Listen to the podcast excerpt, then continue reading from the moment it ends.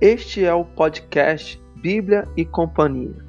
Aqui você ouvirá devocionais baseados na palavra de Deus para a sua edificação e para o seu crescimento. Seja bem-vindo e Deus te abençoe.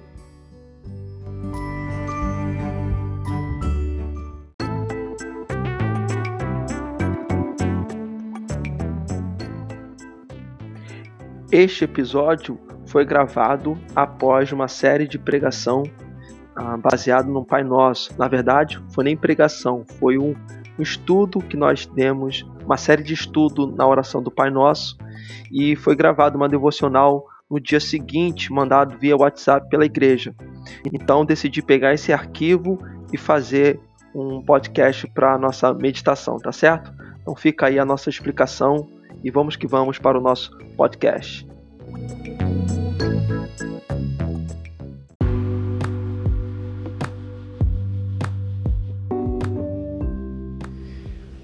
Irmãos queridos, graça e paz nosso Senhor Jesus, muito bom dia. Irmãos, nós é, em algumas quintas-feiras temos tratado sobre a oração do Pai Nosso e temos extraído aplicações e implicações é, relacionados para a nossa vida, para o nosso relacionamento com Deus. E na noite de ontem nós falamos especificamente sobre a quinta petição que Jesus nos ensina na oração do Pai Nosso. E esta quinta petição fala sobre o perdão, onde Jesus diz: Perdoa-nos as nossas dívidas, assim como nós perdoamos os nossos devedores. Mas antes de nós tratarmos especificamente sobre esse trecho, é importante relembrar alguns dados importantes que Jesus nos ensina até aqui. Jesus nos ensina na, no início da oração que quando nós vamos falar com Deus, vamos relacionar com Deus, nós precisamos lembrar que nós o invocamos, nós o chamamos. E como nós fazemos isso? quando nós chamamos de Pai, quando nós chamamos de Deus soberano, quando nós chamamos do Deus Criador, do Deus provedor, do Deus poderoso. Toda oração deve ser iniciada por uma invocação. Jesus, além de nos ensinar que nós o invocamos, Jesus também está nos ensinando que quem é Deus e quem nós somos. Quando nós falamos Pai, isso significa que Ele é Pai, e nós somos filhos. Significa que Deus sabe o melhor para nós e nós dependemos dele.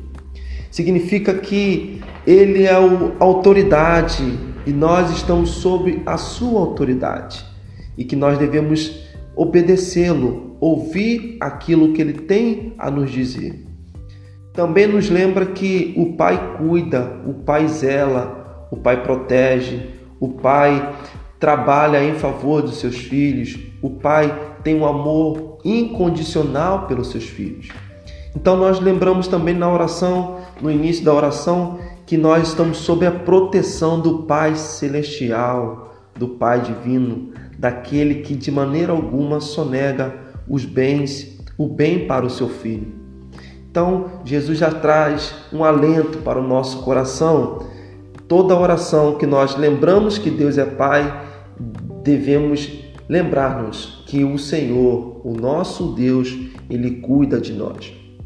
Mas Jesus também nos leva para outras implicações. Jesus vai nos colocar três petições que são fundamentais para a vida do crente. Antes de nós colocarmos as nossas petições, os nossos desejos, aquilo que está dentro do nosso coração, nós devemos pedir três coisas que são relacionadas a Deus. Jesus, com isso, está nos ensinando que, em primeiro lugar, o que deve estar em primazia no nosso coração não são os nossos interesses, não são as nossas particularidades, mas, sobretudo, as coisas concernentes a Deus. Nós não vivemos para nós mesmos. Nós devemos lembrar que estamos aqui para servir ao nosso Deus, ao nosso Pai. Então, tudo que em primazia, na verdade, deve estar à vontade do Pai. Então, Jesus vai nos ensinar que devemos pedir que o nome do Senhor seja santificado, ou seja, que o nome do Senhor seja exaltado, glorificado em todo lugar, em todo mundo. Que todo joelho se dobre, se curve ante a autoridade do Senhor e o glorifique, o exalte. Que a adoração, que o louvor, a santificação seja dada ao nosso Senhor.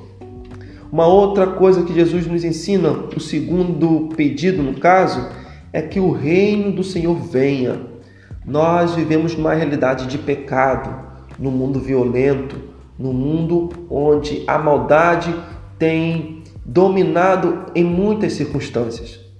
E o, o fim dessas coisas, a extinção dessas coisas, a extinção do mal, do pecado, do ódio, não é com governos, não é com instituições, não é com partidos políticos, mas o fim dessas coisas se dará quando definitivamente o reino de Deus for estabelecido de uma vez por todas, visivelmente em todo o mundo.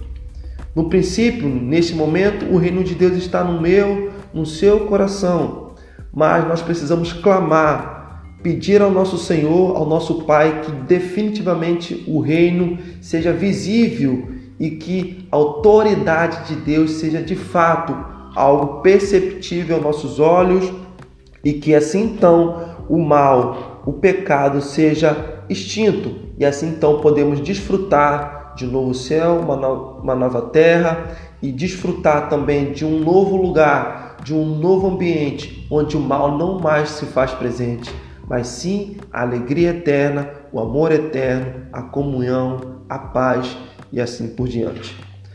O terceiro pedido, ou a terceira petição que Jesus nos ensina, é que nós devemos pedir que o nosso Pai faça a sua vontade. Nós devemos desejar que a vontade de Deus seja executada, seja estabelecida na nossa vida. Não somente lá no céu, onde os anjos já podem contemplar a vontade de Deus sendo executada, mas, sobretudo, aqui na terra. Nós devemos desejar mais do que, do que tudo que a vontade de Deus seja estabelecido na nossa vida, seja executada na nossa vida.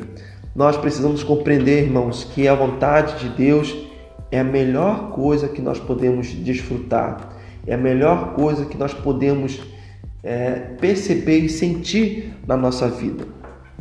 Depois desses três pedidos relacionados a Deus, Jesus vai então abrir as portas para que nós façamos os nossos pedidos, das nossas particularidades.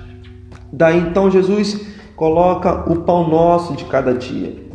Como nós falamos ontem, Jesus não está falando sobre o filé mignon de cada dia, ou o camarão, o caviar de cada dia. Jesus está falando do pão.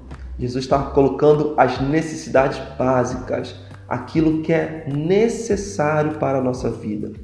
Nós falamos que é, Salomão vai pedir não muito para que ele venha se esquecer do Senhor e nem um pouco a pobreza para que ele venha pecar contra Deus, mas ele pede o necessário para que a sua comunhão, o seu relacionamento com Deus continue prevalecendo nas circunstâncias. Nós precisamos entender que Jesus dá a cada um de nós o necessário e o necessário é o suficiente para nós. E mais do que o necessário, ter um relacionamento com Deus é o bem mais precioso que nós podemos receber. Não é a riqueza, não são os bens materiais, não são as viagens, não são as curtições da vida, mas é o nosso relacionamento, a nossa relação com o Senhor, o nosso coração em paz com Deus é um bem mais precioso, é a maior riqueza que nós podemos obter. Assim então nós chegamos a quinta petição que refere-se ao perdão. O perdoa as nossas dívidas, assim como nós perdoamos nossos devedores. Jesus está colocando aqui que essa petição, ou seja, a nossa relação com Deus, também está relacionado com o nosso envolvimento com o outro. Essa petição aqui retrata a nossa relação com Deus, assim como a nossa relação com os outros. Nós precisamos entender que somos salvos pela graça. Por isso, devemos oferecer aos outros a graça que recebemos. Nós insultamos a Deus quando retemos o perdão e a graça daqueles que nos pedem, enquanto nós mesmos afirmamos ser perdoados e salvos pela graça. Se essa graça não é evidente em nossa vida, devemos então nos perguntar se de fato somos convertidos. Na, na parábola do, do credor incompassivo, nós aprendemos ontem que Deus perdoou uma dívida imperdoável, uma dívida que jamais nós poderíamos é, quitar com nosso Deus. Isso significa que a maior de todas as dívidas foi paga. Nós agora não temos direito nenhum de reter perdão, de não perdoar aqueles que solicitam, que pedem nosso perdão.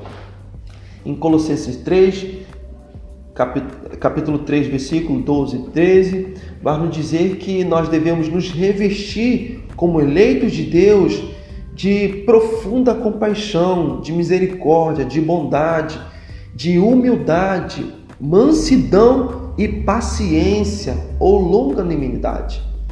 Nós devemos suportar uns aos outros, perdoando mutuamente, caso alguém tenha um motivo contra algum de nós. Acima de tudo, esteja o amor, que é o vínculo da perfeição. Então, nós precisamos exercitar, viver uma vida de humildade, misericórdia, sempre tendo o amor abundante em nossa vida e sendo assim, o perdão vai ser algo constante na nossa vida. Jesus, nessa petição, está querendo nos ensinar o seguinte: que pessoas perdoadas perdoam outras pessoas. Isso significa que devemos ser espelho da graça para outros, refletindo o que nós mesmos recebemos. Se recusamos a perdoar quem quer que seja, então muito provavelmente nunca fomos perdoados por Deus. Jesus estava ensinando que não podemos e nem devemos reter o perdão.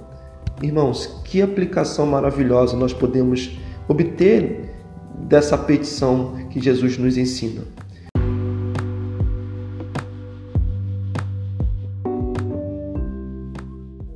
Portanto, perdão faz parte da integridade do cotidiano na vida constante de todos aqueles que pertencem ao reino de Deus. Que o seu coração cada dia mais ah, esteja considerando o amor de Deus na sua vida e que isso o leve a você a praticar cada dia mais o perdão, o amor e a graça de Deus todos os dias da sua vida. Muito obrigado pela sua participação, muito obrigado pela contribuição que você nos dá. Que Deus te abençoe, não somente hoje, mas para todo sempre. Amém.